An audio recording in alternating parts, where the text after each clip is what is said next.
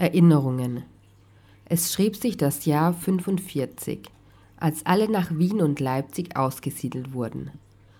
Eine lange Strecke erwartete die Familie der jungen Dame. Ohne Ausweis keine Existenz, dennoch blieb ihr die Resistenz. Im Sommerkleid alles andere los zu sein, schlief sie mit der Ziege daheim. Im Mai war es noch warm, aber als der November kam, war eine Decke schon zu arm. Da stand sie allein in Pressburg, als ihr Schutzengel erschien. Sie konnte endlich ruhig schlafen.